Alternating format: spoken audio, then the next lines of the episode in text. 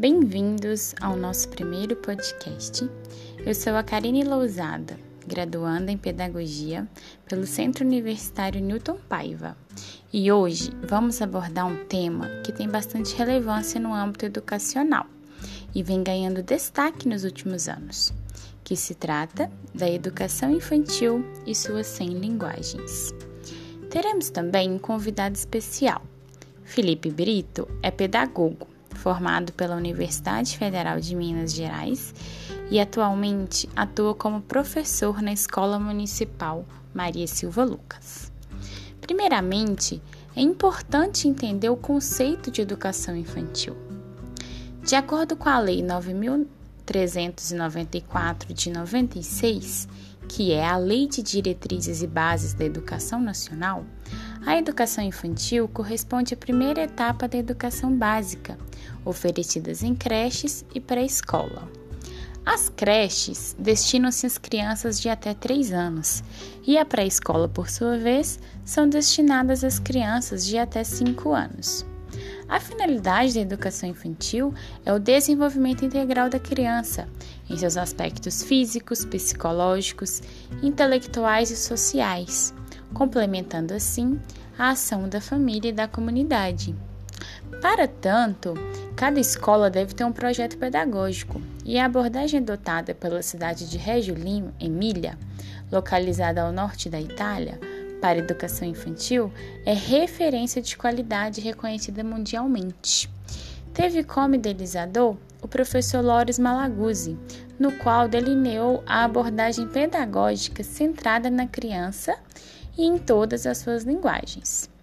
Para o educador, não só o que a criança pensa é válido, mas válidas também são as múltiplas linguagens da infância e a forma como as crianças pesquisam, produzem sentido e conhecimento.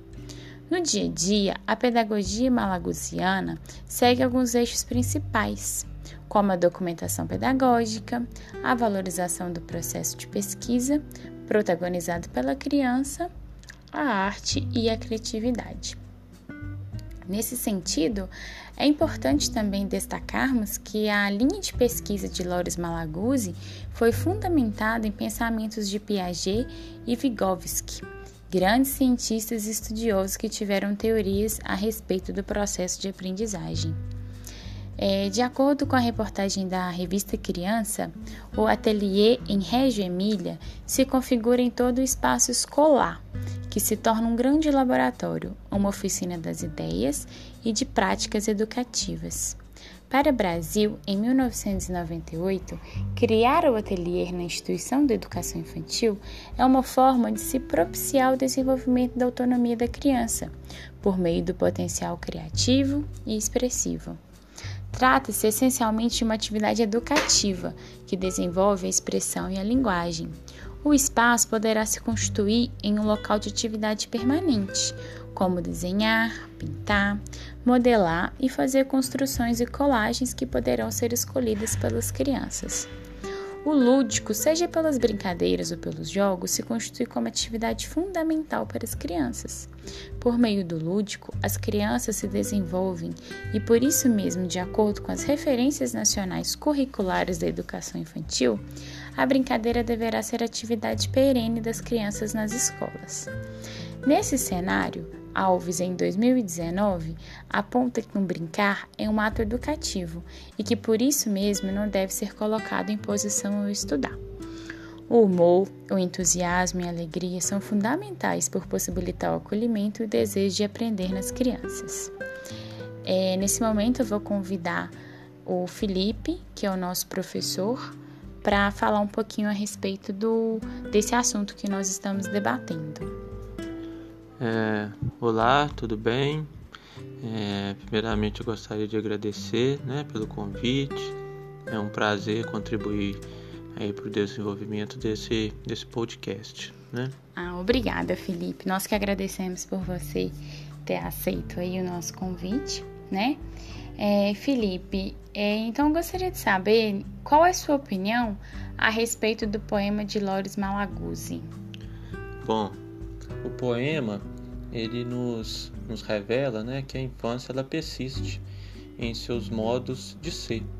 É o criar, o brincar, o sonhar, o estar com outro e tantas outras expressões né, contínuas das crianças, é, metaforicamente chamando né, de é, sem linguagens, é, devem ser consideradas. Né? E elas são muito importantes, principalmente na educação infantil. É, eu particularmente, eu percebo e acredito que as instituições elas devem priorizar e trabalhar o desenvolvimento das 100 linguagens, né? Até porque as crianças elas se comunicam e elas se, expressam, é, podemos dizer, por, por diversas formas de linguagens, né? Entendo, Felipe. É, então você poderia nos dar um exemplo de como essas 100 linguagens possam ser trabalhadas na educação infantil? Claro, com certeza. É, através da linguagem oral, né? É, contar histórias, a linguagem audiovisual também, a linguagem por meio das artes visuais, como por exemplo que é, podemos destacar pintura, colagem, modelagem. Então é muito importante é, se trabalhar essas formas de comunicações e expressões como linguagem né, da educação das crianças pequenas e como educador, o né, que, que eu percebo? Eu percebo que cada criança elas tem infinitas formas é, de manifestações próprias, né? Cada ser humano, cada pessoa, é, ela tem uma, uma, uma forma, uma individualidade própria, né? Então é importante destacar que a criança ela tem a sua, a sua autonomia, vamos dizer assim, né? E eu como educador e um observador participativo, é, a escola ela, a gente pode considerar como um território seguro, que favorece essas trocas de oportunidades e de aprendizado. Então, nesse sentido, né, a educação infantil é, ela está além de, de cuidar, além de educar, ela deve considerar também os aspectos lúdicos, né, da brincadeira, da curiosidade, como estratégias de aprendizagem assim como as diversas linguagens artístico-culturais. Né?